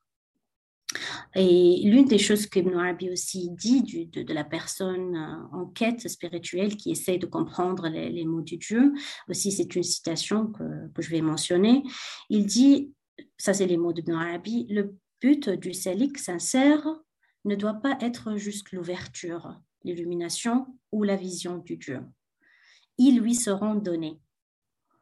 Donc parfois, quand on lit aussi l'œuvre d'Ibn Arabi, doit être préparé qu'on va recevoir quelques cadeaux. Donc, il faut beaucoup de patience, euh, notamment pour ça. Merci beaucoup, Grégory. Alors, si je peux euh, qu'ajouter après tout ça, euh, mais si je peux rebondir, en fait, bon là, c'est vraiment du témoignage personnel, en fait. Hein. J'ai l'impression que pour se préparer à, à, lire Ibn Arabi, il faut se préparer de deux manières parce que c'est comme si on a toujours un rapport euh, double euh, lorsqu'on lit Ibn Arabi. Euh, il y a quelque chose qui est de l'ordre du goût, quelque chose qui est de l'ordre de l'expérience, presque indicible, et puis quelque chose qui forcément est intellectuel. Et je pense que personnellement, bon, voilà, c'est peut-être mon, ma tendance personnelle, mais j'ai souvent, souvent du mal, par exemple, avec la, la désintellectualisation d'Ibn Arabi, dans le sens où c'est quand même quelqu'un qui écrit avec un, avec un savoir, euh, avec un effort euh, euh, de formulation, etc. Donc, ça passe forcément par une certaine forme d'intellect. Et lui-même, dans ses doctrines, insiste sur le fait que ben, l'expérience intellectuelle fait partie de l'expérience intégrale humaine. Là où elle est dangereuse, c'est lorsqu'elle a tendance à se limiter et, qu'on va limiter la connaissance à une, une connaissance logique, dialectique, etc. Mais n'empêche, l'ordre du langage l'ordre de, de, la démonstration, même, même quelque part l'ordre symbolique, fait appel à cette dimension intellectuelle. Mais il n'est pas, pas toute l'expérience. Et en ça, je pense qu'on peut comparer l'expérience de, lecture d'Ibn Arabi à l'expérience de lecture du Coran. En tout cas, pour moi, il y, a, eu beaucoup de parallèles dans le sens où, comme Rim l'a bien dit, on, peut avoir tout à fait des, rapports euh, multiples euh, au Coran, hein, que ce soit même par l'audition avec le Coran, en plus avec la récitation, euh, la lecture d'une traduction, ou la, lecture du texte arabe, même l'attention à la calligraphie. Tout ça, ce sont des expériences différentes d'un seul et même texte. Mais évidemment qu'il y a une, une certaine compréhension qui demande une formation aussi intellectuelle, je pense, aussi presque philologique. C'est-à-dire que dans Ibn Arabi, il y a énormément d'allusions à certains, évidemment, à des sciences religieuses, mais aussi à une certaine littérature, à certains, un certain contexte, et que pour, pour pénétrer certaines significations, certains euh, aspects du texte euh, et de, son œuvre qui, qui, qui, sont loin d'être le moins intéressants, eh évidemment qu'il va falloir avoir ces outils en main. Mais je pense qu'on ne doit pas on ne doit certainement pas limiter Marabi euh, ni à cet aspect-là, ni à un aspect qui serait purement d'expérience spirituelle et de gustation, euh, parce que euh, voilà, il y, a, chez lui un, effort qui est justement total, il me semble, dans, ce qu'il propose. Et donc, par rapport à, la langue, ben, je pense que c'est la, même chose. C'est que il me semble que tout le monde peut tirer quelque chose des textes d'Ibn Arabi en français, mais c'est évident que pour pénétrer certaines choses, euh, on, ne les pénètre que dans la langue arabe, mais c'est la même chose avec le Coran. Moi, personnellement, ça a été mon expérience. Euh, lorsque j'ai découvert l'islam par le Coran en français, euh, et ça a été une expérience bouleversante qui a, changé ma vie. mais évidemment que quand j'ai appris l'arabe plus tard, c'est comme si je redécouvrais un deuxième texte en fait, qui était sous le texte en français que j'avais découvert à l'époque, et, ainsi de suite. Et donc, je pense qu'on peut, euh, peut tout à fait faire le parallèle avec, entre le rapport euh, multiple qu'on peut avoir au Coran avec, avec, euh, avec l'œuvre d'Ibn Arabi. Merci infiniment. Le temps passe terriblement vite. On a l'impression d'avoir à peine abordé les questions que on est déjà à plus de la moitié de notre, euh, du temps qui nous est imparti. Je vais poser une question euh, un peu technique. Je vais peut-être la réserver au professeur Grill. Euh, pour voilà, la question, c'était je voulais avoir l'avis d'un spécialiste sur deux questions. Est-il possible de nous établir une liste d'épîtres authentiques d'Ibn Arabi avec la bonne édition? Première question. Il y a-t-il une différence doctrinale et métaphysique entre le plus grand des maîtres et ses continuateurs, notamment Konawi et Khashani En vous remerciant. Bon, ça, c'est pas une petite question. Alors, euh, oui, parce qu'en fait, auparavant, la question précédente comportait la question de l'authenticité et comment effectivement s'y retrouver par rapport à certains textes qui sont attribués à Ibn Arabi, et Dieu sait euh, si on a attribué effectivement certains textes à Ibn Arabi qui ne sont pas de lui. Pas, alors là, là, effectivement, si vous voulez, euh, pour reprendre un peu ce qui a été dit, il y a deux manières de lire Ibn Arabi. Il y a une manière, je dirais, de lire Ibn Arabi pour en tirer vraiment un bénéfice spirituel dans une réceptivité, si vous voulez, à ce qu'il nous apporte. Hein. Et là, beaucoup de gens qui ne sont pas forcément des arabisants ou des, euh, des spécialistes du soufisme ou, des sciences islamiques hein, peuvent dire, recevoir beaucoup hein, en, se mettant dans cette situation de réceptivité à la parole du maître. Et puis ensuite, une lecture plus savante, effectivement, plus, technique, effectivement, de, gens qui travaillent vraiment sur l'œuvre d'Ibn Arabi, effectivement, qui, ce qui exige euh, une connaissance une connaissance complexe, enfin, islamologique, disons complexe, évidemment, euh, en tenant compte de tout ce que Ibn Arabi véhicule hein, dans son œuvre, hein, de, connaissances qui sont certes des connaissances fondamentalement inspirées, mais qui sont aussi des connaissances de, voilà, des, savants de, son temps, et de son temps et d'un héritage euh, déjà ancien de plusieurs siècles, que ce soit dans le domaine des scientifiques en général et du soufisme en particulier. Voilà, donc c'est et là effectivement il faut, euh, bah, il faut là effectivement il faut lire Ibn Arabi en arabe, etc. Il y, a, toute une formation et euh, c'est Et, la question de la langue est importante, effectivement, quand il s'agit, quand on se pose la question de l'authenticité d'un texte. Alors là, c'est une question, mais c'est vrai pour n'importe quelle euh, œuvre littéraire, je dirais. Hein. Hein, quelqu'un qui connaît bien l'œuvre de tel ou tel auteur reconnaîtra tout de suite si tel texte est de cet auteur ou pas. Hein. Et ça, ce n'est pas propre à Ibn Arabi. Là, c'est une question de familiarité avec le style, le style d'un auteur. Et euh, c'est vrai que très, il y a des textes, quand on les lit, qui sont très Ibn Arabi, qui semblent, qui, parlent de choses dont parle un peu Ibn Arabi, mais on n'est pas à l'aise. Hein. On se sent pas en présence du maître, hein, vraiment, du, point de vue de, ne serait-ce que du point de vue littéraire, si vous voulez. Hein, et donc là, il y a quelque chose qui, doit attirer notre attention. Et ça, effectivement, c'est une, question d'une affaire de spécialiste. Après, il y a des questions aussi un peu qu'a évoqué euh, Grégory, c'est une question de, vraiment de, connaissance de la doctrine. Et euh, on a évoqué la question, vous avez, ça, ça, ça, me permet de passer à la, différence entre Ibn Arabi et ses, successeurs. Euh, il y a un texte qui me pose problème depuis longtemps, euh, que notre maître, notre premier maître, euh, Michel Valsanche, Mustafa, nous avait appris à réciter, qui est la Salat Faïdiya, la prière sur le prophète. La etc. Qui est un, remarquable condensé de la doctrine de l'universel. Et en même temps, aussi, un peu d'ailleurs comme dans la Salat Meshichia, pour ceux qui la pratiquent, hein, aussi dans la deuxième partie, hein, qui montre comment la prière sur le prophète est une voie de, relation spirituelle, la réalisation du tawhid par la présence du prophète. Ça, c'est toute la question du rôle de la Salta al-Nabi hein, dans la, dans la... Mais euh, ce qui est perturbant pour un un hymne arabisant, hein, c'est qu'au début euh, de, de, la salat euh, par exemple, il y a une référence au hein, les cinq présences divines. Il y a un article de William Chittick à ce sujet, hein, sur ces cinq présences, qui sont quelque chose qui est spécifique à Konawi.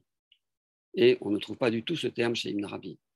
Donc la prière, c'est Salat al Est-ce que c'est une prière vraiment d'Ibn Arabi ou c'est une prière et c'est vraisemblable, hein, parce que elle, si elle n'est pas d'Ibn en tout cas, elle révèle une imprégnation totale de d'Ibn hein, du point de vue de la doctrine de l'insan el-Kami. Hein, ce n'est pas plutôt une œuvre, de Kronawi. Hein. Bon, là, et alors le problème en plus qu'on a, là, c'est on est en plus dans le domaine technique, si vous voulez, de la question de la transmission des manuscrits, c'est que la plupart des textes de, Salawat, euh, les Ahzab aussi, hein, euh, sont des textes dont les manuscrits sont tardifs. Donc on n'a pas une attestation ancienne euh, voilà, d'une transmission manuscrite. Donc ça pose des questions, effectivement. En soi, ce n'est pas un problème parce qu'on voit bien que certains textes, surtout des textes de, de, pratique quotidienne, pouvaient avoir été transmis oralement, hein, sans forcément passer par le support. De... Mais bon, euh, voilà. Donc, il y a des exemples comme ça de, questions délicates qui sont effectivement relèvent de, de, c'est une affaire de spécialistes. Mais par-delà cette question, euh, effectivement, la question de la, du passage de l'Ovdim Arabi à celle de ses successeurs, et principalement euh, les euh, d'abord, on est dans un, avec Ronawi dans un univers très différent de Arabi. C'est étonnant de voir que, pourtant, c'est quelqu'un qui était extrêmement proche d'Ibn Arabi, à qui Ibn Arabi a confié vraiment son œuvre. Hein. C'est grâce à Ronawi qu'on a reçu cette quantité euh, remarquable de, textes manuscrits. Hein. C'est vraiment, il a joué un rôle euh, de transmission exemplaire. Hein. Et il faut, on grâce ensuite à la Turquie, euh, aux Ottomans, et ensuite à la Turquie d'avoir préservé une grande partie de ce, patrimoine euh, manuscrits et autographes. Et, euh, tout ça, c'est grâce à Konawi. Hein, et c'est lui qui a vraiment diffusé l'œuvre d'Ibn Arabi dans l'Empire ottoman ensuite. D'abord, l'Empire Seljouki, dans le sultanat Seljouki, et puis après. Donc, il y a vraiment un rôle fondamental de transmission. Et, euh, mais quand on lit Konawi, hein, pour, moi, il est beaucoup plus difficile à dire qu'il difficile à lire qu'Ibn hein, parce qu'il a euh, a intégré tout un vocabulaire philosophique. Hein. il était en relation avec euh, toutes sortes de savants de son temps, comme des gens qui n'étaient pas forcément des, soufis, mais des gens de haute, disons, tenue philosophico, voilà, philosophique, comme Nasser al-Din aussi, etc. Et il vit dans un autre univers. Hein. Hein, il vit dans un autre univers hein, et, il s'exprime de manière beaucoup plus abstraite qu'Ibn Arabi souvent. Pas toujours. Il, a aussi, il a aussi chez Ronavi des textes qui sont pleins de sa propre expérience spirituelle et de la présence du maître aussi, bien sûr. Et, euh, et euh, si vous prenez ensuite, alors ensuite il y a une autre, une autre dimension chez les continuateurs un peu plus tardifs comme Daoud Kaysari, par exemple, qui a écrit, qui, a, eu euh, un rôle fondamental aussi dans la transmission de, de l'œuvre des Foussous, hein, aussi bien dans le domaine ottoman que dans le domaine iranien, qui, par son commentaire des Foussous el Rakam, oh, qui, qui, commence par une, la moitié, c'est une introduction aux Foussous qui sont une sorte de, théorisation de l'œuvre d'Ibn de la doctrine d'Ibn Arabi. Et voilà, on est en présence quelque chose qui ressemble presque à un système, hein, euh, presque un système, pas philosophique, hein, métaphysique plutôt quand même, hein, mais quand même, euh, on, voit bien que euh, avec l'avancée du temps, il y a une tendance effectivement à, dans, ce, monde de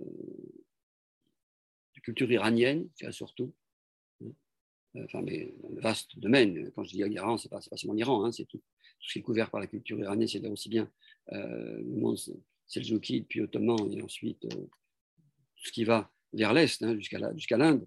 il y a une certaine tendance à, euh, mais pas chez tous. Pas chez tous. Il y a, je pense, des, auteurs qui ont été plus je pense à quelqu'un comme Abdelran Nabouloussi, qui n'a pas beaucoup écrit finalement, qui a commenter peu de choses, mais on, sent qu'il a été à Damas vraiment l'interprète d'Ibn Arabi au XVIIIe siècle, et puis euh, au siècle suivant, hein, quand on voit l'œuvre de l'émir Abdelkader, là, c'est autre chose. C'est autre chose. Hein, on, a là l'exemple de quelqu'un qui, euh, qui est totalement investi par la présence du maître, qui a aussi sa manière de, présenter les choses, hein, qui, dire, qui accentue souvent hein, la, dimension métaphysique du moment où la Warté est devenu voilà, un terme qui s'emploie euh, pour désigner la doctrine d'une Arabie, mais euh, alors qu'il n'a pas employé lui-même. Et, donc, je pense qu'il y a eu, il y a, des, tous ces auteurs influencés par l'œuvre d'Ibn Arabi ne sont pas tous de la même, même veine. Et il y a toute une histoire encore à écrire, je pense, de cette euh, diffusion. Il y a des études qui ont été faites. Mais euh, si on prend le Kashani, par exemple, bon, c'est encore autre chose.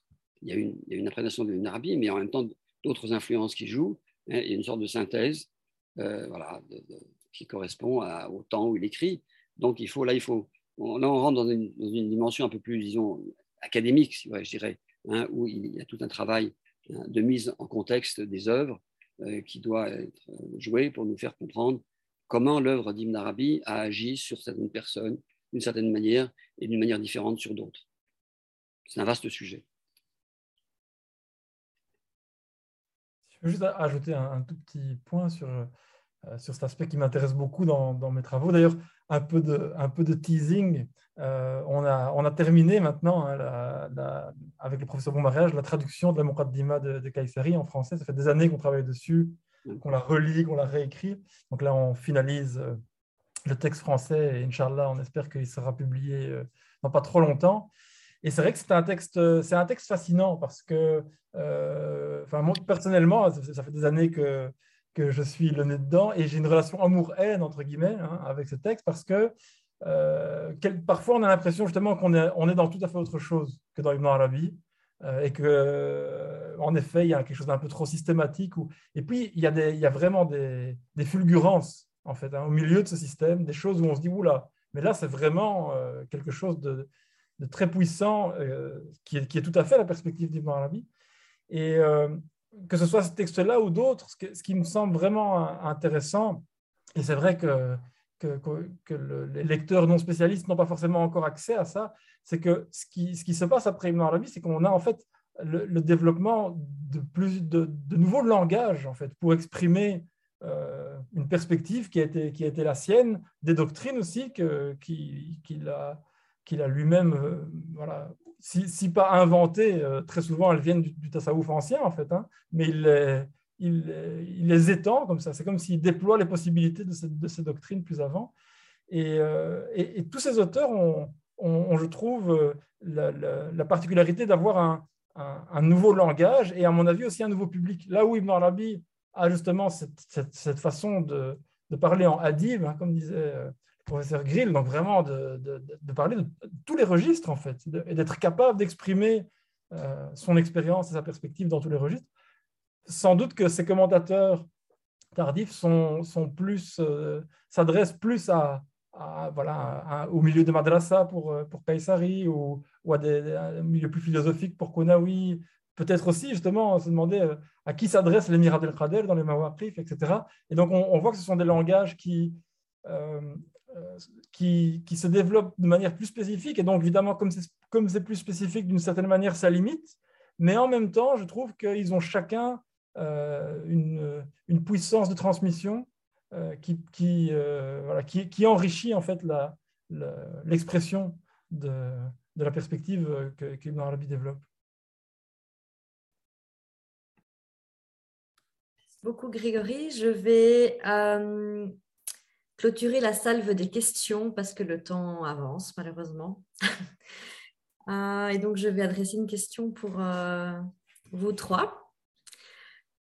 En vous demandant en quoi est-ce que les enseignements d'Ibn Arabi peuvent-ils nous éclairer à l'heure actuelle, à notre époque contemporaine? Quels sont les, Qu'est-ce que l'on pourrait retenir et quels, euh, quels sont les messages euh, à l'époque contemporaine qui peuvent euh, nous être utiles? Voilà. Rim Feriani, je vous laisse la main pour cette première question. oui, bien sûr. il y a plusieurs façons, je parle de, point de vue personnel, bien sûr, dont, on parle, quand on parle de, des enseignements d'Ibn Arabi et de la relation avec notre monde contemporain. Euh, la, première, première, le premier point que je vais, je vais en parler, c'est par exemple la relation entre ses œuvres et, euh, ses enseignements avec la littérature contemporaine, qui est l'une des choses qui m'a attirée en fait euh, quand, je, quand, je, travaillais sur ses œuvres. Euh, et donc, pour moi, ces, enseignements sont pertinents non seulement pour, le présent, mais pour le futur aussi. Euh, c'est-à-dire, quand je parle de, cette relation avec euh, la littérature contemporaine, c'est la, la, relation entre le langage que Arabi utilise et le langage symbolique qui peut traverser quelques œuvres littéraires que, j'ai étudiées. Par exemple, j'ai étudié quelques œuvres de Taha Ben Jaloun et, et de Assia Jabbar. Et dans, dans, l'un de ses œuvres, euh, euh, Jabbar, euh, Assia Jabbar, elle parle dans Vaste la prison de, la narratrice, comment elle a été influencée par Ibn Arabi. Et là, j'ai trouvé beaucoup de similitudes avec le langage soufi dans son œuvre. Par exemple, le langage du cœur, le passage entre les sept étapes, la transformation intérieure, etc. Donc là, c'est une façon d'étudier Ibn Arabi avec la littérature contemporaine. Euh, une autre façon que, dont je vais parler aussi, je vais être brève, c'est que je dirais que hum, l'une des choses qu'on fait dans les, dans les cours de, la Société Ibn Arabi, qu'on fait de, qui fait partie de la, du programme d'éducation, c'est qu'on essaie de voir comment, euh, à travers les enseignements d'Ibn Arabi, on apprend à s'engager avec l'imagination, avec la créativité de son œuvre. Euh, ce que nous essayons de faire dans le cadre de ce programme d'éducation, c'est d'encourager nos étudiants à s'engager de manière créative avec son œuvre. Et dans ce sens-là, on ne voit pas la connaissance en tant que euh, quelque chose qui consiste à savoir ce qu'on sait déjà, mais comment on ressent un texte, comment on le goûte, comment on lui parle et, comment on s'engage dans un dialogue pour en même temps faire exploser euh, cette, imagination individuelle et, ceci, bien sûr, un dialogue avec euh, l'œuvre d'Ibn Arabi. Et, à travers ces exemples que j'ai cités, ce que je voulais dire, c'est que c'est que les enseignements, les enseignements d'Ibn Arabi euh, nous permettent d'avoir un message d'espoir. C'est-à-dire, si je prends l'une euh, des petites euh, images qu'il utilise lui-même, Ibn Arabi, dans l'un des œuvres, il parle par exemple d'un groupe de, personnes qui ne voient pas et qui, ont attrapé un éléphant et certains l'ont attrapé par la queue. Ils ont dit, voilà, ça c'est la vérité, ça c'est l'éléphant en fait. Euh, d'autres qui l'ont attrapé par le pied, ils ont dit, voilà, non, je pense ça c'est la vérité. Mais le connaisseur de la vérité a la capacité de rassembler tous ces vues de séparer tous ces vues séparées, je m'excuse, et de comprendre le monde d'une manière holistique, ce qui est lié au mot tawhid aussi avec Ibn Arabi. Donc pour moi, ça c'est l'un des petits exemples des messages d'espoir qu'on en a besoin dans un monde contemporain et qui est contraire à une façon dogmatique de voir les choses. Voilà. Merci beaucoup, Rim. Professeur euh, Denegril oui, alors, je, je quelque chose juste pour la, question du, langage et de, l'influence qu'a exercé Ibn Arabi sur la littérature contemporaine.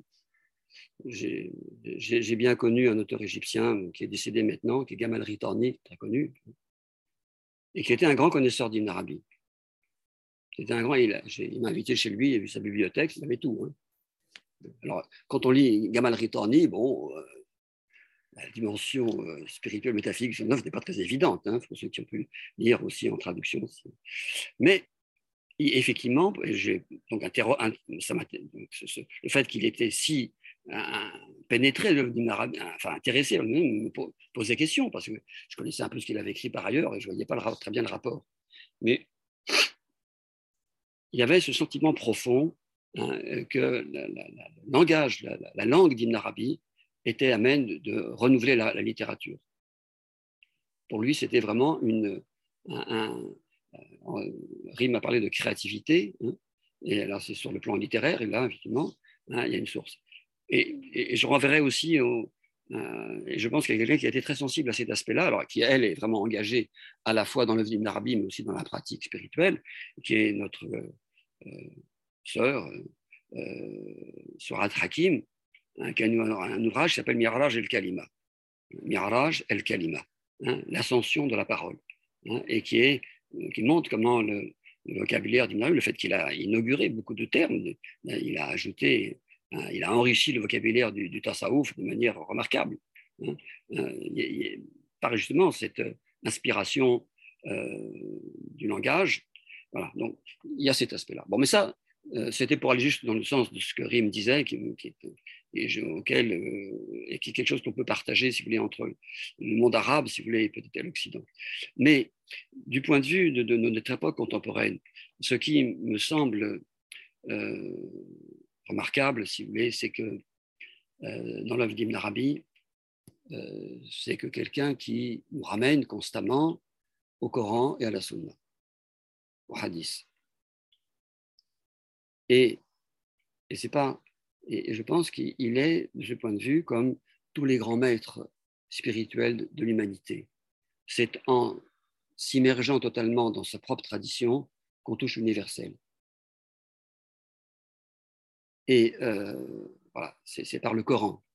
C'est par le Coran, euh, la réalité du prophète, euh, qu'il, euh, commentaire de ses paroles, qu'il touche justement la dimension universelle euh, de l'islam. Hein, euh, et, de ce point de vue-là, euh, il a, on peut dire, une fonction eschatologique, sans faire du minéralisme, hein, hein, mais comme dit le prophète, le temps a accompli un cycle. Je pense que le fait qu'aujourd'hui, dans le monde où nous sommes, un monde totalement euh, mondialisé, perturbé, euh, perdu, je veux dire, sans repère, euh, le fait qu'on, une œuvre comme celle de Rumi aussi, hein, autre, aspect du patrimoine spirituel de l'islam, hein, et celle d'une Arabie, hein, ont, connu une telle diffusion mondiale. Il y a, un signe là. Hein. et ce signe, il vient aussi en partie avec, je dirais, il est lié à, deux enseignements fondamentaux de l'Ibn Arabi. Un enseignement qui est relatif à la, au fait que toute chose procède et revient, procède à la miséricorde et revient à la miséricorde, à la rahma. Toute sa doctrine sur le fait que justement le radab, le châtiment, deviendra pour les gens du feu quelque chose qui sera radb, hein, qui sera un délice. Hein. C'est une manière de, préparer hein, l'avènement d'un autre monde. Il y, a, une dimension vraiment eschatologique, mais il faut prendre ça dans un sens peut-être cosmique, mais aussi intérieur, évidemment. Et et le deuxième aspect de ça, ou un autre aspect, je dirais, de cette dimension universelle qui concerne notre temps euh, dans l'œuvre d'Inarabi, c'est sa doctrine de la sainteté. Pourquoi? Parce que le sceau des saints, c'est Jésus. Ça, c'est le, le seul qui a été capable de répondre au questionnaire de Tirmidhi hein, hein, et de nous dire qui est le Khatm al-Awliya. Alors, la question du khatm, c'est une question. Pourquoi c'est si important la question du khatm? Les différents sauts hein, dans l'œuvre d'Ibn Arabi. C'est parce que justement, hein, il y a quelque chose là qui est, et le, le saut évidemment, il est celui qui scelle. Alors, dans le sens de, à la fois euh, de l'authentification, hein, comme un saut qui, euh, qui authentifie un message, et en même temps, il y a une dimension cyclique. Hein. Et c'est pas pour rien hein, que son dernier livre, hein, c'est les Fossos, c'est le Hikam. Le Fos, hein, c'est, euh, ça désigne à la fois le chaton de la bague et la bague elle-même. la bague qui est un cercle. Et euh, le début et la fin, parce que le début de la bague, c'est aussi euh, sa fin, puisque c'est un cercle. Donc, Ibn Arabi et alors pour développer cette question de, la, de la, sainteté, hein, il, a vraiment, euh, bien sûr, il n'a pas inventé la doctrine de la sainteté en islam. Hein. Il a eu des prédécesseurs, Tirmizi en particulier, bien d'autres, mais personne n'a développé hein, un tel point ce qu'était la sainteté en, islam et dans son rapport justement avec à la fois le sceau des, saints, qui a une fonction eschatologique bien connue, aussi bien dans l'islam hein, que dans le christianisme. Hein. Euh, euh, et donc, il y a la question du Mahdi, euh, voilà, Christ, l'Antéchrist, etc. C'est des réalités à la fois intérieures, comme Ibn Arabi nous l'enseigne dans son Ran Pramorib, hein, et en même temps des réalités cosmiques aussi. et voilà, donc il y a dans son enseignement une, quelque chose qui, qui est non seulement dans notre temps, mais de ce qui viendra un petit peu après. Merci beaucoup, professeur. Euh, Grégory, euh, nous avons vu que tu travaillais, entre autres, sur justement les possibilités d'actualiser les, euh, les, données de l'œuvre akbarienne dans un contexte de, de modernité, voire de post-modernité, comme certains le disent. Peux-tu nous en dire quelques mots? Euh, sur, ce sur quoi je travaille ou, euh, plutôt sur cette question de C'est-à-dire, alors oui, c'est-à-dire quelle est pour toi la pertinence de connaître cette œuvre dans notre contexte, alors qu'on pourrait croire qu'il s'agit d'une œuvre datée. Or, on sait bien qu'il est, plus actuel que jamais. Oui, oui, tout à fait. Et en fait, ben, je pense que je vais de nouveau pas dire quelque chose de fondamentalement différent de, ce qui a été dit par, par Rim et, le professeur euh, Grill. Euh, mais il me semble que la, richesse euh, de, l'œuvre d'Ibn Arabi est, une richesse créative en ce, en ce qu'elle en fait aborde énormément d'aspects de, de, l'existence humaine, de la condition humaine, de l'expérience humaine du monde qui l'entoure, et puis plus spécifiquement évidemment de l'expérience euh, hein, de l'expérience religieuse, islamique, etc. Euh, mais tous ces éléments qui sont abordés, et c'est là qui, pour moi, qui, est sa, spécificité, ils sont toujours abordés justement euh, en rapport avec le Coran et la Sunna, mais aussi en rapport avec une perspective métaphysique, et aussi en rapport avec la question de l'universalité, forcément à cause de la perspective métaphysique. Et donc, en fait, cette espèce de, de grand mouvement, hein, presque parfois euh, perspectiviste, on a pu dire, mais je pense que c'est bien plus que cela, mais la, pensée d'Ibn Arabi est toujours en mouvement. Il le décrit d'ailleurs, hein, disant que la, connaissance parfaite est un mouvement circulaire autour de l'objet de connaissance et non pas une, orientation rigide vers l'objet de connaissance. En fait, elle nous oblige, euh, elle nous oblige, non, elle nous invite plutôt, pardon, aujourd'hui à, continuer à entrer dans le mouvement euh, qu'il nous montre, en fait, hein, qu'il nous transmet. Et donc, pour le, pour le redire de manière plus simple, je pense que ce qui est vraiment fascinant, c'est que sur tous ces aspects, donc l'être humain, le monde qui l'entoure, et Dieu sait si les rapports entre l'être humain et le monde qui l'entoure sont aujourd'hui euh, euh, la préoccupation sans doute la plus urgente de, l'humanité, mais aussi notre rapport à, l'islam, à la révélation coranique, à la tradition euh, qui s'est développée et transmise de génération en génération depuis, le prophète jusqu'à aujourd'hui. Sur tous ces aspects, il nous invite en fait à, prendre tout cela ensemble, à prendre tout cela ensemble et, à, travailler tout cela en montrant comment chaque aspect euh, permet de comprendre euh, l'autre. Comment est-ce que la, métaphysique permet de, comprendre la vraie nature euh, du, prophète Mohammed? Comment est-ce que la sunna permet de comprendre la métaphysique, etc. etc. et donc, euh, cette façon qu'il a d'être à la fois très traditionnelle, c'est-à-dire que dans l'œuvre d'Ibn Arabi, il y, a, il y a déjà tout le tasawuf qui le précède. Tout est là, Sarraj, euh, évidemment Qushairi, hein, on l'appelait, il a été surnommé le Qushairi, euh, tellement qu'il visiblement qu'il pratiquait la risala. tout est là et il nous invite à, redécouvrir ce patrimoine en fait. Hein. mais aussi évidemment toute la tradition de, l'exégèse coranique, euh, toute la tradition du hadith et, du hadith au-delà de, euh, du hadith euh, codifié pour des raisons légales dans les sahihain, etc. Vraiment, cette, cette, ce rapport à la transmission de, la, de la parole, mais aussi de la présence du prophète. Donc, il, nous invite pour chacun de ces aspects à, à prendre tout cela ensemble. Et je pense qu'aujourd'hui, on est dans une période où, justement, une période de crise à tout niveau, et dans laquelle on, se perd, on se perd euh, dans la, justement dans la, déconnexion de tous ces aspects. Alors évidemment, euh, moi, c'est quelque chose que j'ai beaucoup travaillé, c'est les questions du rapport de l'homme à son environnement à partir de l'œuvre d'Ibn Arabi, par exemple. Euh, et aujourd'hui, on le voit, toute la crise écologique, c'est une crise de connaissance, une crise de sens, une crise de pouvoir vraiment poser le rapport de l'homme à son environnement pour avoir des, un, fondement qui, qui permette une action euh, collective, une action euh, consciente, etc. Et même chose dans l'islam. Euh, on voit l'émergence de tout un tas de réactions depuis, depuis deux siècles, en fait, qui, tentent chacun de, façon convaincue de répondre aux crises que traverse l'islam, mais qui augmentent le chaos quelque part.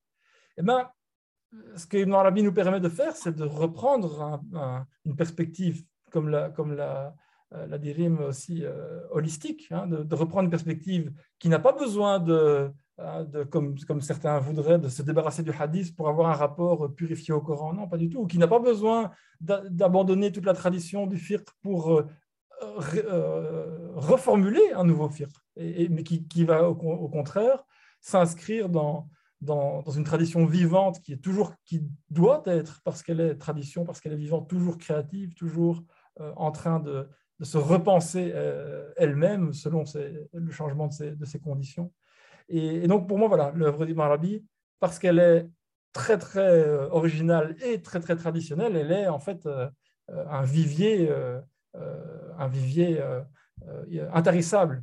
Et, évidemment, évidemment que le rapport avec l'idée du scellement, de la khatmiya, il me semble il me semble tellement patent en fait. Euh, et il y, a quelque chose, on a, on a beaucoup parlé aujourd'hui, c'est marrant, du Kitab el-Isfar, euh, mais il y a ce passage dans le Kitab el-Isfar qui, à l'époque, je me souviens, m'a vraiment, où j'ai reçu un coup sur la tête en disant, mais qu'est-ce que c'est que ça? Ce passage où Ibn Arabi nous dit, avec le, déploiement hein, de, l'histoire humaine euh, et, donc de, la création et de la manifestation, va venir en fait plus de connaissances. Les, êtres humains des derniers temps auront plus de connaissances qu'au début, mais ils auront moins de, moins de capacité de réalisation. Euh, et, j'avais trouvé ça très étonnant parce qu'évidemment, dans l'éthos euh, musulman et dans une certaine mentalité classique. Évidemment, on a ce réflexe de l'âge d'or. Évidemment que les gens autour du prophète avaient plus de connaissances que nous. Et, sans doute que c'est vrai sur un certain, certain aspect, mais Ibn Arabi semble nous pointer vers autre chose. Et je pense que on peut mettre ça en parallèle avec, avec cette possibilité que nous, nous, offre son œuvre, euh, c'est-à-dire de, euh, une possibilité de récapitulation, mais aussi de réinvention. Hein. Euh, et, comme, comme le professeur Grill le disait, le, le, saut, c'est ce qui, c'est hein, la, la, circularité par excellence.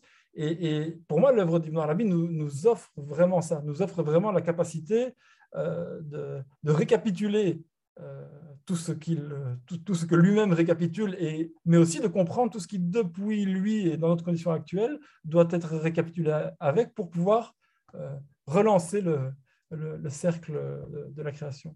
Et je voulais, euh, ça m'a fait penser à, à, ce magnifique passage dans lequel il, il explique le, le, rapport hein, à cette, cette, idée cyclique et cette idée du scellement il explique cela en, rapport justement avec ce qu'on expliquait au début de, notre échange, euh, la, création d'Adam, la, devenue de, de Mohammed.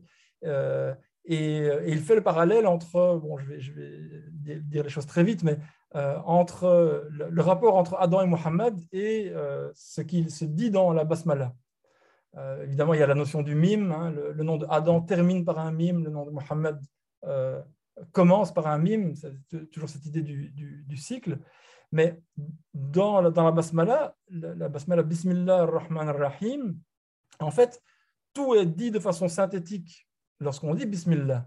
Euh, Bismillah pointe vers l'ensemble, comme on sait, le nom Ismail Jami, il, il, pointe vers l'ensemble des noms.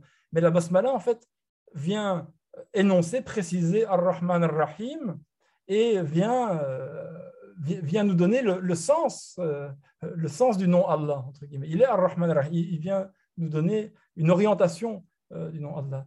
Euh, et, nous dit-il, c'est la même chose avec la, venue de, de Muhammad, qui est Ar-Rahim, évidemment, hein, et, Adam, qui est celui qui a reçu les, asma, donc qui est le Bismillah, hein, qui a reçu l'enseignement des noms.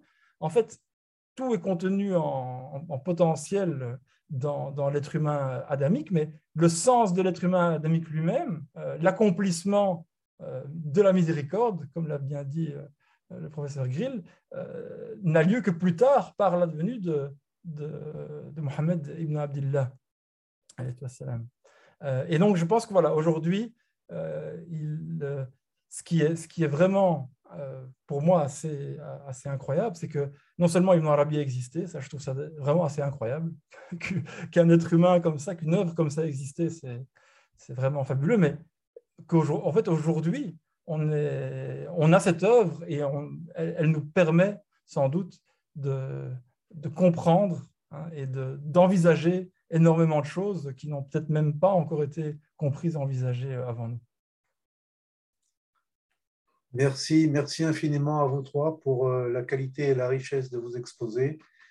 Euh, on a eu l'impression de pénétrer un petit peu dans euh, cette pensée extraordinairement à la fois complexe, immense et en même temps très, très, très actuelle.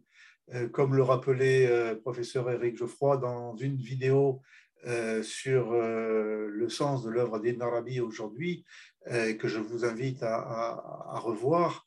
Euh, effectivement, et comme le rappelait le professeur Digril, comme euh, Grégory, tu le disais, on a l'impression que nous sommes dans des sociétés qui sont maintenant désenchantées et que l'œuvre d'Ibn Arabi, aussi paradoxale soit-elle, a sûrement vocation à fournir des clés, des, des, pistes pour féconder une vie spirituelle euh, pour tous ceux qui sont euh, comme euh, ceux qui nous regardent maintenant en quête de sens. Donc, merci infiniment pour vos contributions. Espérons que cela ait pu donner le goût d'approfondir cette connaissance et qui, de toute manière, ne sera jamais close puisque on pourrait passer des jours et des jours en parler, on aurait toujours l'impression de n'avoir égratigné que la superficie.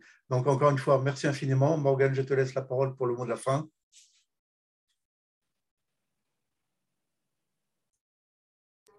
Euh, je suis un peu émue, c'est maintenant que s'achève notre saison euh, Conscience Suffit euh, 2021-2022. Et donc, euh, au nom de toute l'équipe de Conscience Soufie, je tiens encore vraiment à vous remercier tous les trois pour vos interventions, la richesse de vos partages et puis pour votre présence tout simplement mais également tous les autres intervenants et intervenantes qui nous ont fait l'honneur d'intervenir euh, cette année, euh, mois après mois, pour nous transmettre euh, voilà, leur savoir, leur sagesse, leur élan spirituel de manière si généreuse. Et nous remercions aussi également tous nos auditeurs, leur fidélité et tous, nos, tous ceux et celles qui nous ont apporté leur soutien pour voilà, qu'on puisse perpétuer nos, nos, missions en tant que conscience Sophie. Évidemment, on ne manquera pas de vous informer cet été euh, pour notre euh, future programmation euh, à la rentrée 2022. En attendant, on vous souhaite à toutes et tous un très bel été, de la paix, et de la sérénité dans nos cœurs, sans oublier de vous recommander, si jamais le plaisir vous en dit, l'intérêt, la connaissance également, de vous plonger dans notre site internet Conscience Sophie ou sur notre page YouTube pour voilà, continuer à poursuivre la lecture, euh, l'écoute ou le visionnage de, différentes interventions qui ont déjà été euh, réalisées précédemment. Et voilà, il me reste à vous souhaiter à toutes et tous une très belle soirée et encore à remercier euh, vraiment les intervenants pour la qualité de leurs interventions. À très bientôt, belle soirée. Merci, merci. Merci à vous.